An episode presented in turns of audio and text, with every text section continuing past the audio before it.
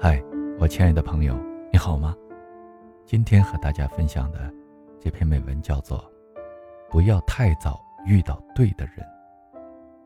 我看到你的新女友在微博上晒甜蜜，说她遇到了一个千年难遇的好男友。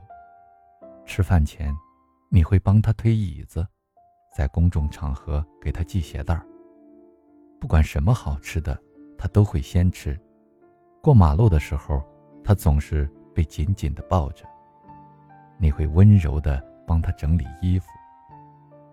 我记得七年前，你站在槐树下，傻傻的向我道歉。你是我的第一个女朋友，我不会谈恋爱，也不知道如何对女生好。我说没关系，我来教你。是我告诉你打电话的时候要等我先挂电话。是我命令你每天跟我说晚安，是我说冰淇淋第一口给我吃，是我每次见面都跑向你，抱着你，是我告诉你走路要走外面，是我说单手倒车会更帅，我教的小技巧，是我教你的，但现在，你用它来体贴他，我冷笑。当我们都长大了，有了对对方负责的能力。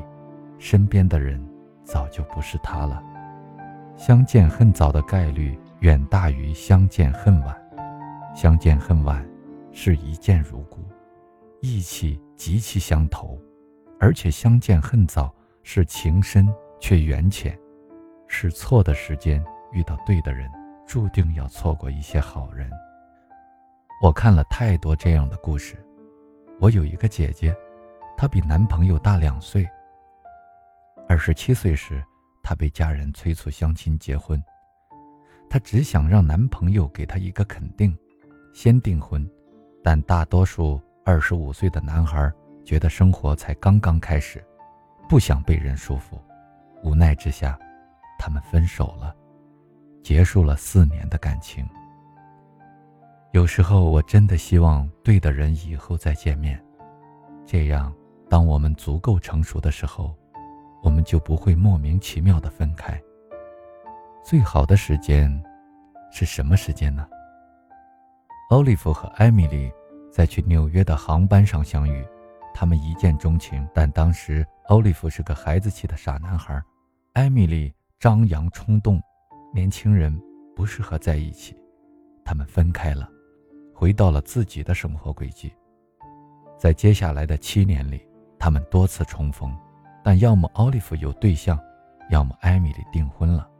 两个明明在灵魂上特别契合的人，总是选择不在一起。没有合适的时间和地点，哪怕是人和。那么什么时候才是最好的时候呢？什么时候谈恋爱才不会像上面说的那样，调教好男朋友爱其他女人，分手后只能带着遗憾，说他真的很好。最近，一项大学调查显示，百分之九十九的大学初恋毕业后分手，只有百分之一的人仍然保持着恋爱关系。这证实了“青春总是承认懦弱，初恋终究会变成渣子”这句话。在我看来，要想谈一场不会相见恨早的恋爱，男女双方至少要满足以下三点。了解自己的心，懂得爱人，准备付出。了解你的心，就是了解你想要什么样的生活。如果你是一个工作狂，想在三十五岁之前取得成功，那么你在二十四五岁时坠入爱河，就接近于伤害别人。一定要想清楚你在生活中最想要什么。懂得爱人，就是要身心成熟。